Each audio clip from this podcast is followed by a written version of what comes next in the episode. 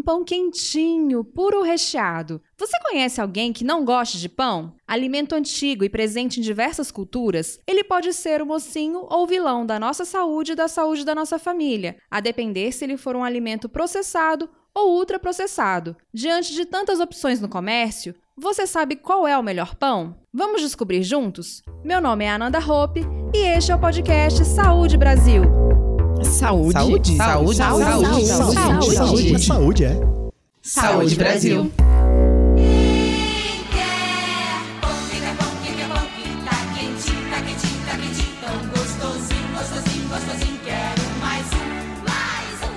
Para entendermos mais sobre os pães e qual é o mais indicado para a nossa saúde e para a saúde da nossa família, convidamos a nutricionista Bárbara Ernest Dias e a Daniela Arruda, que é técnica de alimentos e criadora do Fouet Artesanal. Sejam bem-vindas! Obrigada. Obrigada. Bárbara, o pão é um alimento muito popular, mas ele é perigoso para a saúde? Na nutrição, a maioria das respostas são depende. Depende da quantidade, depende de quem está consumindo o pão, depende da saúde da pessoa, depende de vários fatores. Em geral, a ideia é ter equilíbrio em tudo, ter um, uma alimentação rotativa, bastante é, variada em relação à, quanti à quantidade e à qualidade dos alimentos, para não ficar nada muito repetitivo, pensando sempre em alimentos de verdade, em comida de verdade, em coisas que não levam ingredientes daqueles cheio de números que muitas vezes a gente não consegue nem pronunciar o nome. Então, a ideia é permanecer, ter uma alimentação saudável, com equilíbrio, e assim o pão entra como opção, né? Desde que seja com equilíbrio e a escolha seja feita de forma adequada. E o pão francês, ele pode ser consumido com moderação ou é melhor trocar pelo integral? Bom, pensando no pão francês e no pão integral, o problema deles, em geral, independente dele ser francês ou integral, vai ser a quantidade de carboidratos que são presentes nele e o fato deles serem feitos com o trigo. O trigo, ele é um alimento que ele tem um potencial muito alérgico em muitos problemas, em muitas pessoas. Então, a gente tem que pensar nessa questão da moderação. Pensando em saúde, em carga glicêmica e quantidade de carboidratos, eles exatamente não vão fazer tanta diferença assim. A ideia é, de fato, pensar na questão da moderação. E eu sou a, da seguinte teoria. Então, quando a gente for fazer uma exceção, eu gosto que façam uma exceção que você realmente gosta, que aquilo realmente vale a pena. Então, se você prefere o pão francês para fazer uma exceção, que seja o pão francês. Se você prefere o pão integral, que seja o pão integral. Mas aí, se for um pão integral, é melhor que você escolha um pão integral caseiro, um pão integral feito com é, de forma artesanal, de forma caseira, para que os ingredientes sejam melhor aproveitados. É, porque a gente às vezes vai no mercado e vê aquela prateleira cheia de produtos integrais, mas quando a gente vai ver os ingredientes, não são bem integrais, né? Exatamente. Aí tem a questão de ser, além da, da, do escrito no rótulo ter escrito integral, muitas vezes é um mix de farinhas. Então, naquele pão integral tem farinha de trigo normal, muitas vezes sendo o primeiro ingrediente do rótulo, inclusive, né? Muitas vezes essa quantidade de grãos que colocam nele, às vezes pão 12 grãos, 15 grãos, enfim, 250 grãos, não vão fazer grandes diferenças no, no potencial que ele tem de elevar a glicemia que é hoje é um dos maiores problemas que a gente tem. Elevação de glicemia, elevação de insulina, e isso provoca, pode provocar diversas doenças nas pessoas. Então a ideia mesmo é pensar na questão do equilíbrio e se for escolher é, um, um, pão integral, dê preferência para escolher aquelas. Hoje em dia a gente tem tantas, né? Padarias artesanais, com fermentação natural, alimentos com é, pães com fermentação natural, é, com um trigo não tão processado assim às vezes até com trigo sarraceno, trigo sarraceno que não tem essa, esse problema em relação à questão do glúten, né? De uhum. ser um alimento alergênico. É, então o pão industrializado é o pior, né? Segundo o Guia Alimentar para a População Brasileira, publicado pelo Ministério da Saúde, o pão de pacote, o industrializado, ele está na categoria de alimentos ultraprocessados, ou seja, tem na composição ingredientes com nome pouco familiares, como conservantes, acidulantes, edulcorantes, edulcorantes, entre outros aditivos. Sendo assim, o melhor é fazermos o nosso próprio pão, né, Bárbara? Com certeza. A ideia é, é a gente sempre ter confiança daquilo que está consumindo. Então, o ideal mesmo é fazer o seu próprio alimento, inclusive outros ingredientes além daqueles, a gente coloca o nosso carinho e a nossa dedicação para a família, que eu acho que isso faz toda a diferença também. E caso exista aquele problema de tempo que muitas, muitas pessoas têm, a ideia é mesmo buscar é, alimentos e, e, locais em que vendam esses ingredientes, vendam esses pães é, é, de forma artesanal e além do que você incentiva é, as pessoas da sua própria comunidade, né? Não as grandes indústrias. Isso faz girar o mercado, é, enriquece todo mundo que está à sua volta. Então, eu acho que é, é o melhor. A gente estimula é, é, a parte saudável da alimentação, incentivando outras áreas também. E Daniele, foi assim que começou a sua história com pão caseiro? Então, na verdade, a minha história com pão caseiro, ela começou com a necessidade de redução de peso e também com uma intolerância ao glúten.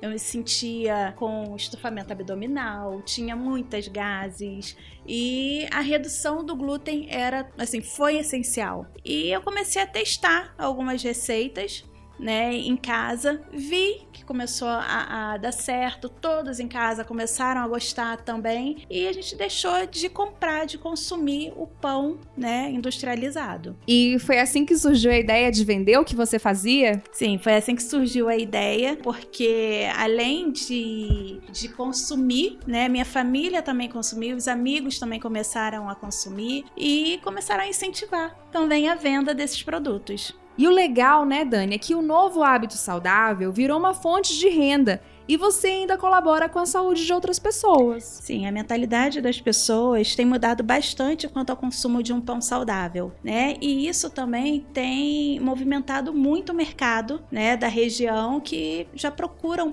é, pães, né, e produtos mais limpos, sem adição de conservantes ou qualquer outro tipo de aditivo. Porque é difícil a gente ir ao mercado e encontrar esse tipo de alimento, né? Exatamente. O comércio já entendeu o que, que a população tem procurado. Sim, porque o que você encontra no supermercado são produtos que têm uma validade de 60 dias, 90 dias fora de uma refrigeração. Então, é, o mercado ele abrir mão disso, abrir espaço na geladeira para que possa colocar produtos que, sem conservantes, que tenham, que necessitam dessa refrigeração, é porque realmente a população está mais consciente. E geralmente esses pães eles têm uma validade validade de quanto tempo, Dani? Então, os pães eles têm uma validade muito curtinha, fora da refrigeração, são três dias, geralmente eu nem indico. Na refrigeração, é, ele dura 10 dias, mas na, na empresa, né, a gente tem utilizado a embalagem a vácuo, que aí acaba aumentando esse tempo de prateleira para 20 dias fora da refrigeração. E o bom é que o pão também pode ser congelado pode. e ser consumido,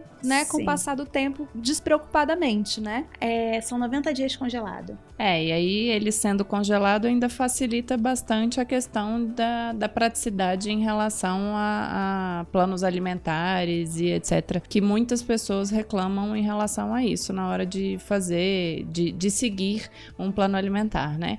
Então, fala assim, ah, mas eu não posso isso, não posso aquilo. É, o exemplo do, do pão do fouet, você pode dividir ele, se eu não me engano, de umas 14 fatias, isso, né, Dani? são 14 fatias e você consegue, geralmente, o, o plano alimentar, você não coloca um pão todos os dias. Exatamente. Então é um pão que dura aí mais que um mês no seu, no seu congelador, né?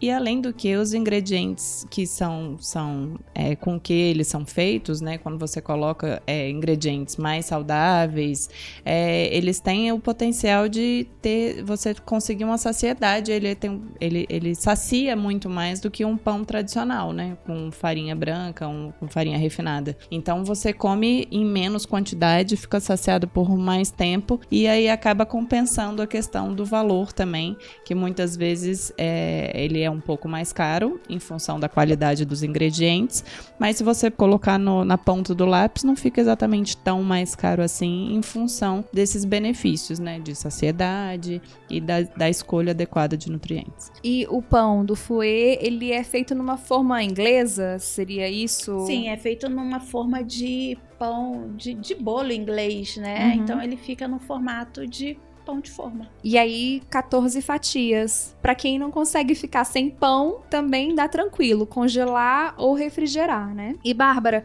o que faz um pão ser mais saudável do que outro? É, isso que a gente está comentando aqui, em relação a, a, exatamente a escolha dos ingredientes com os quais ele é feito. Então, se você, entre um pão francês, que é basicamente farinha e água e fermento, você colocar um pão integral tradicional de prateleira, que além de farinha branca, tem a farinha de integral, alguns grãos, mas tem vários magiquinhas por lá, de acidulante, edulcorante, entre outros aditivos. É, se você pensar numa padaria dessas mais tradicionais em que é, ele não tem tudo isso, então o tempo de prateleira vai ser menor. E eu costumo dizer que quando a gente coloca vida demais no alimento, a gente está tirando vida de algum lugar. Então a gente podia, pode pensar um pouco mais nisso, não só para escolher os pães, mas para escolher outros alimentos também. O ideal é consumir alimentos que durem pouco tempo, né? Que eles sejam vivos, que é de fato, né? Mais próximos da natureza possível.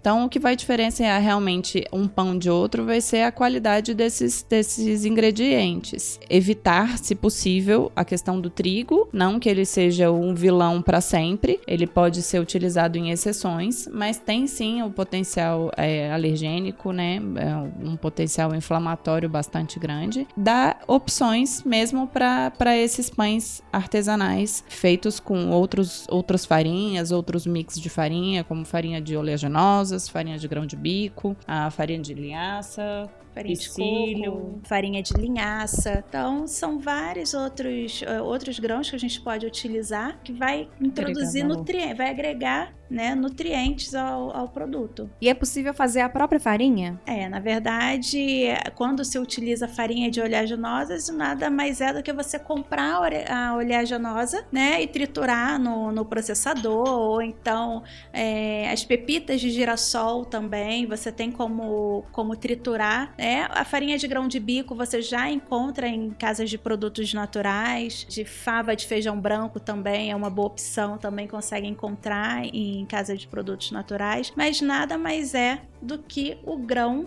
né, processado, né, o grão triturado. E falando em pão, fazer pão em casa, vocês estão nas redes sociais? A gente encontra essas receitas de como fazer pão nas redes de vocês? Sim, é possível encontrar algumas receitas no nosso perfil no Instagram, que é o Vida de Foe, e lá geralmente compartilhamos receitas de pães, é, algumas refeições, bolos, né? Tudo mais saudável que a pessoa possa é, reproduzir em casa. Eu também tô na, no Instagram como babiernestdias.nutricoach e lá eu posto alguma coisa bem menos em relação a receitas do que a Dani, é, mas sempre tem alguma coisa de ideias de refeições, é, de algumas receitas. Volta e meia a gente coloca algumas receitas. E muitas vezes tem repost do Vida de Fui também. ah, então, para não esquecermos, o melhor pão é aquele que temos controle total sobre os ingredientes, como o pão caseiro. O pão da padaria, feito com farinha de trigo, leveduras, água e sal, não é um alimento processado e, portanto, pode ser consumido com moderação. Mas aquele que que encontramos nas prateleiras dos supermercados, seja ele integral, zero, light ou até sem glúten, cuja lista de ingredientes do seu rótulo possui substâncias como gordura vegetal, hidrogenada, emulsificantes e outros aditivos, o melhor é deixar longe da mesa. E você sabe como identificar um alimento ultraprocessado? Leia a lista de ingredientes no rótulo do alimento e caso você identifique ingredientes que normalmente você não utiliza em casa, provavelmente você está diante de um alimento ultraprocessado. Quer saber mais sobre alimentação saudável? No site do Ministério da Saúde, nós temos o Guia Alimentar para a População Brasileira disponível para download. Agradecemos a participação da nutricionista Bárbara Ernest Dias e da Daniela Arruda do Ofuê Artesanal. Agradecemos também a você, ouvinte, pela companhia. Nos encontramos no próximo episódio do Saúde Brasil. Até lá!